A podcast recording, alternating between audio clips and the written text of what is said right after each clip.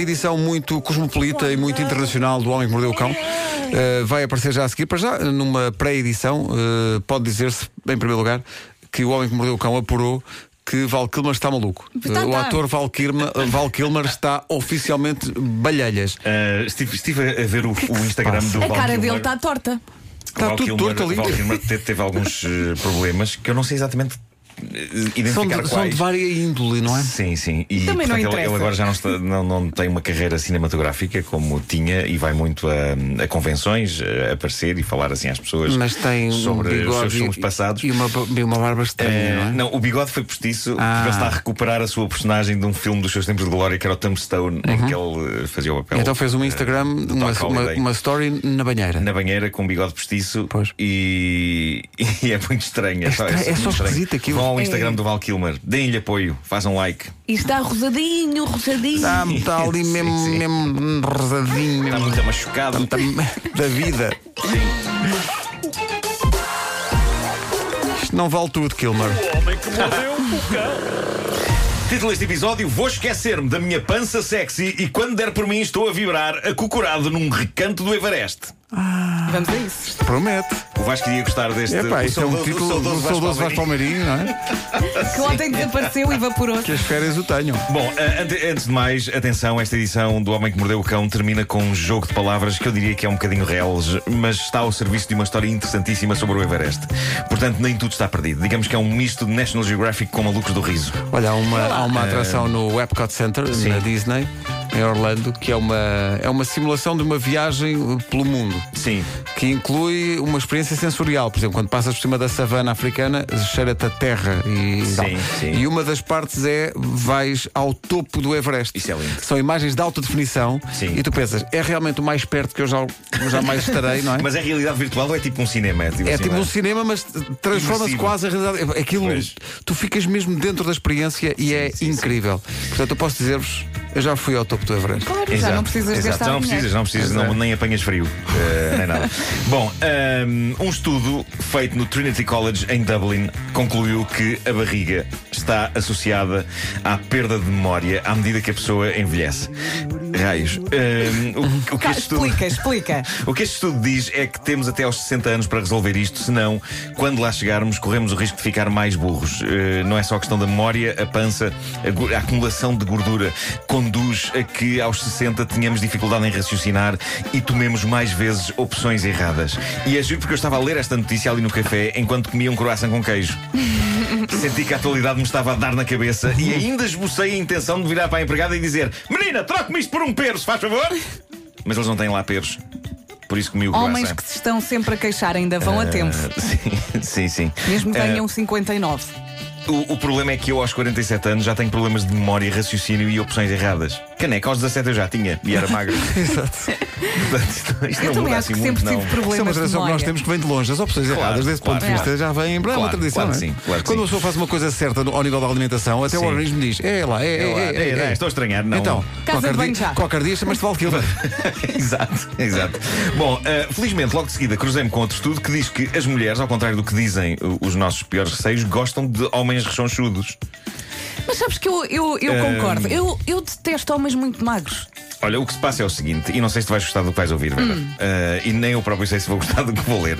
Eh, as mulheres continuam a apreciar um homem com um corpo bem feito e com o six-pack no sítio. Mas, Mas- o que diz este estudo. Sabias que isto tinha mais, não sabias? O, o que, o que diz este estudo é que apreciam sim, senhor, mas para ver. Agora, para fazer vida com, venha o Zé Pancinha. Não, não, não. Não, não. Equilíbrio, equilíbrio. Venha o quê? O Zé Pancinha. O Zé Pancinhas? Tudo isto é a linguagem do estudo, não é? Todos nós Não. somos Zé Pancinhas da vida? nem É muito isso. magro, nem muito eu, gordo. eu podia ficar aqui nesta notícia e ficava tudo bem, só que há mais. Eh, infelizmente, este estudo conclui algo de mais ou menos deprimente sobre a razão pela qual as mulheres preferem os panças para acasalar. Tem a ver com insegurança. 74% das mulheres inquiridas neste estudo dizem que se sentiriam demasiado autoconscientes ao despir-se à frente de um homem escultural. E de acordo com a doutora Tracy Cox, que é terapeuta sexual britânica e Qual é o analisou este apelido? estudo, Cox. Eh, eu- eu talvez passava, mas. Grande parte das mulheres, diz ela, não se sentem confiantes do seu corpo ao pé de um Adonis Ah. e por isso preferem um tomanés latinoso. espera, O então, mas quê? espera aí, passámos do, do Zé Zé Pancinhas Pancinhas. e Tomanés Latinas. São uma e a mesma pessoa? Uhum, São a mesma pessoa. ok. Porque ao pé dele sentem-se confiantes e não ameaçadas. Um homem com pança não estará tão preocupado com aparências como um, um maluquinho dos ginásios e por isso, diz este estudo, as mulheres sentem-se menos julgadas. É o que esta senhora diz. Mas isto faz, isto, faz, isto faz algum sentido? Sim, mas nem 8 nem Porque o 80. contrário também é, também é, é, é É verdade. só se estraga Sim, uma casa, só é se isso? estraga uma Sim, casa. sim, sim. Não, pelo menos há um que, pronto, sabe manter ali a, a boa forma. Muitas mulheres apreciam. Bem, mas eh, o Zé Pancinhas tem os seus méritos, não é? Tem, não podemos claro. também à partida dizer, ah, porque não sei o quê. é não. fofo, o Zé Pancinhas é fofo. Eu estou com certeza. Claro. Qual é o outro nome? É, é o, é o Tomané eh, gelatinoso. Gelatinoso. desde Gosto que mais do seja- Zé Pancinhas. Desde que seja só pancinha e não pança. Ora, porque há uma Pancinha- diferença. pancinha claro, está-se bem. claro, há ali uma fronteira que Agora se passa pança. para É. pançudo. Ou seja, muitas mulheres apreciam Chico Pudins. Não porque achem que pança é super sexy, é porque há menos pressão. Pois. Isto é triste, não é? Isto é profundamente triste. Mas pronto, uma pessoa trabalha com o que a vida lhe dá. claro. Bom, em Berlim, na terça-feira, o segundo maior aeroporto local, que é o de Schoenfeld, foi eh, evacuado e esteve fechado várias horas. Nas verificações de segurança, a polícia descobriu na mala de um indivíduo um explosivo. E houve um alerta de conteúdo suspeito dentro de- de- dessa mala, que estava a ser carregada para o avião. Deu-se o alerta, eram 11 da manhã. O terminal D do aeroporto foi imediatamente fechado. A polícia chamou peritos em explosivos. O dono da mala foi chamado pelo sistema de som do aeroporto e foi fechado numa sala onde foi inquirido pela polícia sobre o conteúdo suspeito da sua mala. O Estou a homem, ficar estava, nervosa. o homem estava super nervoso também, mas não por ser um perigoso terrorista tentando meter um explosivo dentro de um avião. Ele estava claramente nervoso porque a situação era demasiado embaraçosa, porque aquilo não era um explosivo, era um brinquedo sexual. Era o chamado vibrador. E, e- Oh, e ele teve de explicar isso. coitadinho. Teve de explicar isso às autoridades. Autoridades que, pelos vistos, estão desatualizadas ao nível Claro. da indústria da diversão íntima, porque toda a gente acreditou que se tratava de uma bomba. E afinal era uma bomba de prazer. Bom. Mas era assim Tratava-se- uma bomba muito grande. Não é isso Não um que, é sei, que está não em sei o causa, Vera. O que está em causa é o protagonista desta notícia era ele próprio no Zé Pancinhas. Ah, claro, claro que sim. Claro Eu só que podia dizer, era. Claro, claro que sim. É evidente. Ah, portanto, ele tinha um aparelho de cariz vibratório ah, que ele e a namorada tinham comprado semanas antes da viagem e para eles aquilo era como o American Express. Nunca saem de casa sem ele. Ah, eu, eu- eu nunca levaria uma coisa destas em viagem para o estrangeiro, precisamente porque é o tipo de coisa que a pessoa tem que tirar e, e tem que pôr naqueles tabuleiros quando está nas verificações de segurança, porque afinal de contas é um Então, aparelho mas eletrónico, não é? É da maneira que ninguém É vê como, mais os, nada. é como os iPhones e os iPads e os. Não e é? os- Pões assim um por cima, imagina, vais ao estrangeiro, compras, compras, compras, pões assim um por cima, É isso. eles abrem, pronto, está tudo bem, pode É isso. passar. Siga, É exato. isso, é isso, é isso. Houve, houve aqui um aspecto quase autobiográfico. Não, sei se não, reparaste não. nisto. Sim, sim, sim, sim. Pô, foi, eh, de Quem, de quem calhar já conhecia a aconteceu. matéria, de quem, de quem- de quem Claro, sabe do que claro. está a Há falar. muito tempo não gasta assim Ah, tanto dinheiro. E para terminar, tenho um. Eu sei- É, Quanto é que custará uma coisa daquelas? Não Subtil, faço pergunta à ideia. Vera. Não sei. Su- Pois, sub- pois, foi pois. muito subtil isto. Para terminar, um alerta: todos olhamos para o Everest como essa montanha majestosa, esse esplendor natural que tantos alpinistas atrai. Todos os anos, cerca de 1200 pessoas tentam o impossível: escalar esse monumento gigante da natureza numa odisseia à qual muitos sucumbem. Não é fácil vencer o cansaço, as temperaturas negativas, os enjoos provocados pela altitude. O Everest tem tanto de magnífico como de infernal. E a juntar às coisas infernais está agora o cocó. Isto faz todo sentido. E é incrível como é que só agora alguém se lembrou de dizer, pessoal, atenção às fezes. É que estas 1200 pessoas que por ano escalam o Everest, obviamente que fazem muitas toneladas daquilo que tem de ser feito. E quase todas deixam os seus dejetos na montanha. Ninguém leva um diacho de um saco para apanhar, como se faz com os cães. E isto faz com que os responsáveis pela limpeza do Monte Everest, que os há, e Que eu os adorei, há. saber, adorei saber que há, Excelente ocupação. eles transportam do pico até cá abaixo 14 toneladas Mas de era no fezes. pico ou no Everest? No pico também deve haver. Também não sei, deve haver, sim, sim, Ah, mas transportam ah, anualmente umas 14 toneladas de fezes que depois são despejadas num lago, o lago Gorakshep. Ah, Ou será esse. Gorakshit?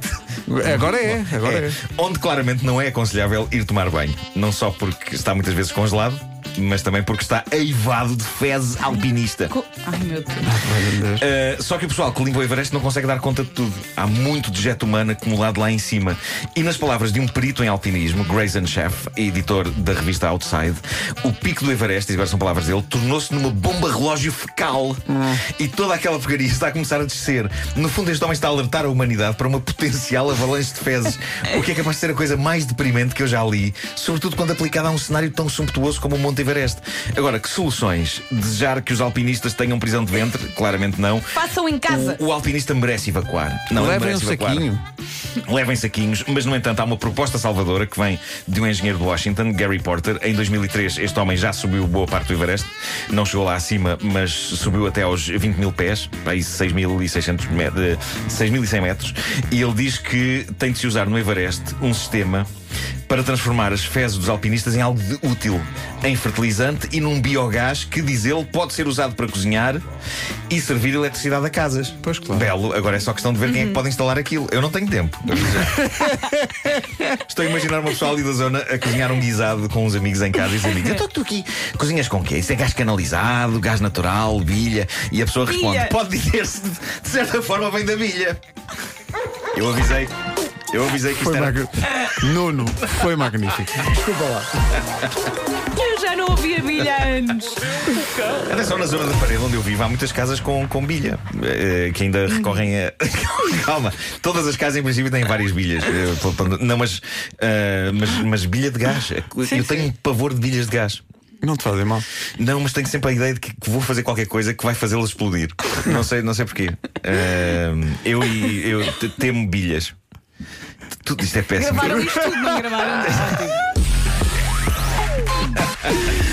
Que caminho de Minas. Bilhas. Ou de bilhas, neste caso.